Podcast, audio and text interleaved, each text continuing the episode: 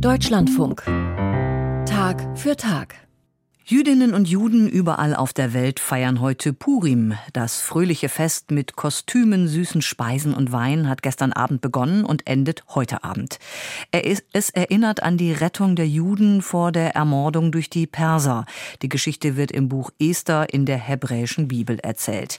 Viele Juden versammeln sich an Purim auch in den Synagogen und feiern zusammen.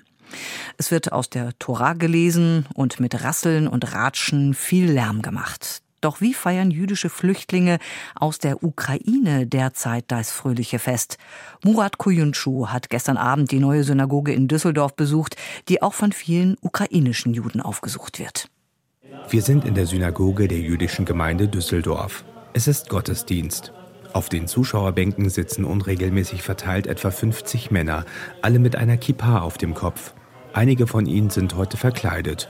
Einer hat ein Panda-Bär-Kostüm an, ein weiterer sitzt in einem Bademantel auf einem der Holzklappstühle. Zwischen den Reihen laufen die Kinder der Gemeindemitglieder, als Spider-Man oder als Prinzessin. Einige wenige Frauen sitzen oben auf der Empore. Auch sie müssen sich den Kopf bedecken. Sie tragen Perücken. Vorne am Altar stehen drei Männer, die aus dem Buch Esther vorlesen. Einer von ihnen ist Rabbi David Kraus. Für ihn symbolisiert das Purimfest Dankbarkeit. Wir sehen diesen Bösewicht Haman, der ein Antisemit par excellence ist. Der wollte die Juden an einem Tag alle vernichten. Und wie kam er auf diese grandiose Idee, in Anführungsstrichen? Weil dieser eine Mordechai, dieser eine Jude, die ganze Welt hat sich ihm verbeugt, aber er nicht.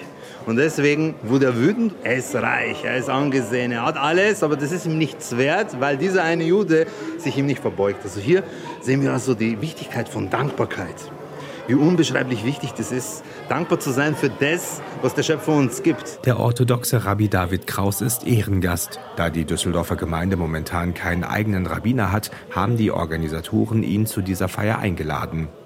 Der in Regensburg aufgewachsene Geistliche lebt heute in Jerusalem und hat das Purimfest in den letzten Jahren dort etwas anders erlebt. Bei mir in Jerusalem, das sind die Straßen voll.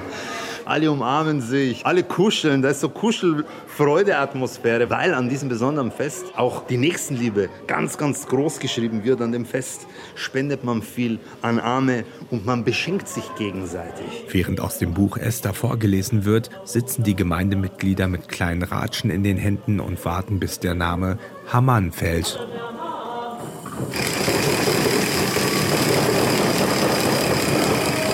Der Name dieses Antisemiten soll durch die Ratschenlautstärke und durch Klopfen übertönt werden. Wenn der Haman kommt, wir lassen das Böse nicht erklingen. Die hat ja eine Stimme. Haman, der kommt mit einem ganz gewissen Background, der Böshaftigkeit. Haman, den lassen wir nicht zu. Bei diesem Fest gehe es aber auch um Nächstenliebe, so der Rabbiner. Und dann kommt Purim die Idee von verkleide dich mal und es ermöglicht uns, das Ego mal auszublenden und auszuschalten und anders zu sein, irgendwie besser. Und das irgendwie besser ermöglicht halt dann eben ein Zusammensein, eine Umarmung und ein gegenseitiges Schenken.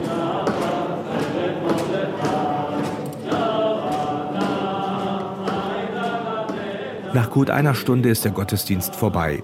Die Gemeindemitglieder verlassen nach und nach die Synagoge und begeben sich in den großen Gemeinderaum. Manche haben heute gefastet und freuen sich auf das Buffet mit den leckeren Speisen. Doch allen voran freuen sich die Jüngsten, denn für die Kinder gibt es kleine Goodiebags mit vielen Süßigkeiten. Koscher versteht sich. Aber nur eins, nur eins, nur eins. Dann soll der Bruder alleine kommen. Mit Organisator Matvey Kreimermann ist mit dem Abend zufrieden. Ich denke, das war ein schöner Auftakt. Alle sind gut gelaunt, haben Spaß.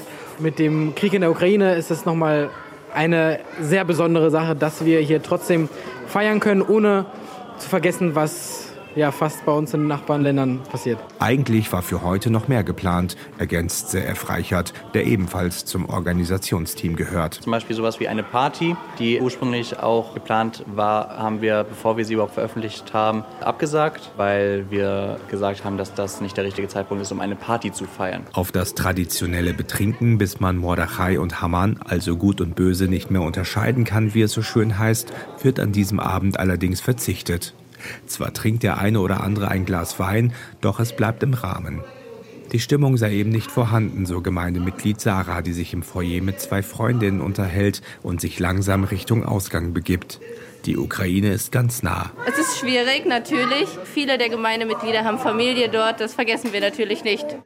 Murat Koyunschu hat die neue Synagoge in Düsseldorf besucht, in der viele jüdische Flüchtlinge aus der Ukraine gestern Abend Purim gefeiert haben.